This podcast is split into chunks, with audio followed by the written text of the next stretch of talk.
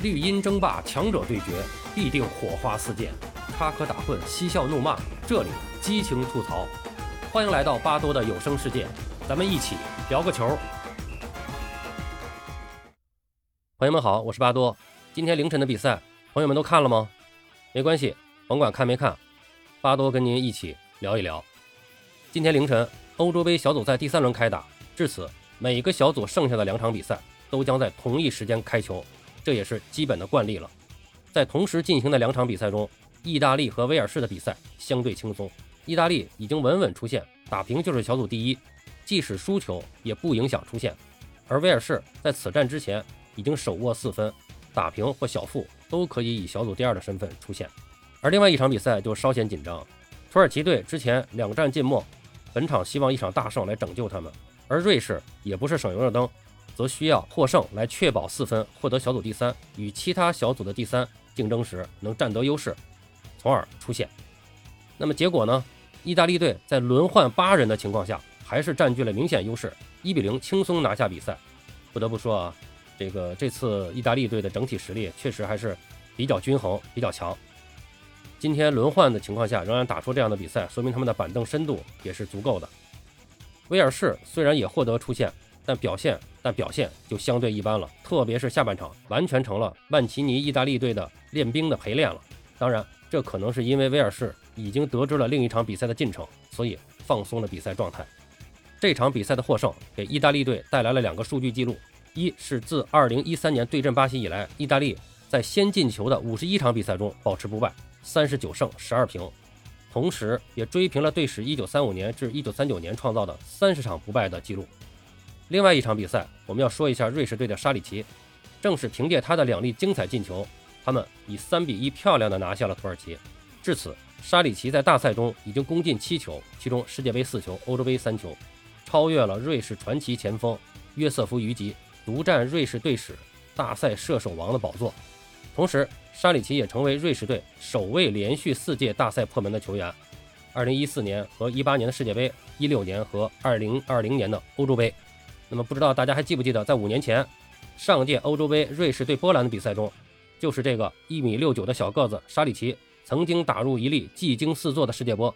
当时他在禁区线前得球，凌空侧身倒钩，皮球飞速窜入球门的左下角。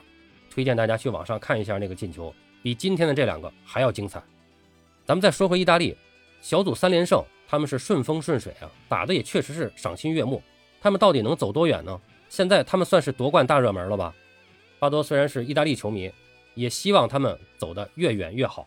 不过，我总有种感觉，小组赛打得太好的，特别是三连胜的，往往走不远。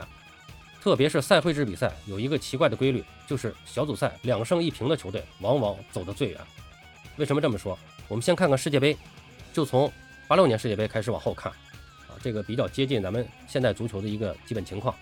一九八六年世界杯冠军阿根廷，小组赛两胜一平。九零年冠军西德队小组赛两胜一平，九四年冠军巴西队小组赛两胜一平，九八年冠军法国队小组赛三连胜，零二年冠军巴西队小组赛三连胜，零六年冠军意大利小组赛两胜一平，一零年冠军西班牙小组赛两胜一平，一四年德国队是冠军小组赛两胜一平，一八年法国队是冠军小组赛两胜一平。大家看这是多少届比赛？九届世界杯比赛。六个冠军都是小组赛两胜一平，还有一个是小组赛两胜一负。那么小组赛三连胜的只有一九九八年的法国和二零零二年的冠军巴西队。这里边咱们还要特意说一下，这个当时的这个法国队第一次夺世界杯的时候，他们是小组三连胜，随后进入淘汰赛。但是大家回想一下，他们的晋级之路是多么的惊险！先是和巴拉圭打了一百一十七分钟零比零，最后时刻由中后卫布兰科打入一球，涉险过关。随后和意大利又打了一百二十分钟，点球淘汰的对手，在加时赛的时候，巴乔还有一次精彩的射门，滑门而出，险些被淘汰。就是半决赛以后，又是零比一落后，凭借右后卫图拉姆铁树开花的两次远射完成的逆转，这也是图拉姆超过一百场国家队比赛中的唯一的两个进球。咱们刚才说的是世界杯，咱们再回来看一下欧洲杯。咱不得不说啊，欧洲杯相对于世界杯来说，爆冷的机会比较多，这种特殊的情况也比较多。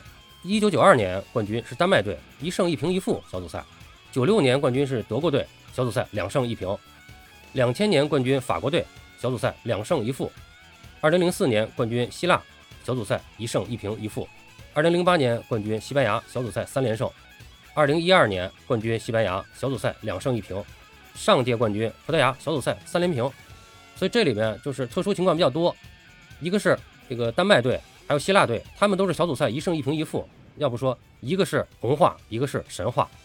然后还有就是上届冠军葡萄牙是小组三连平，那么剩下的这几个冠军里面，只有西班牙是零八年的时候是小组赛三连胜夺冠的，其他也都是两胜一平或者两胜一负。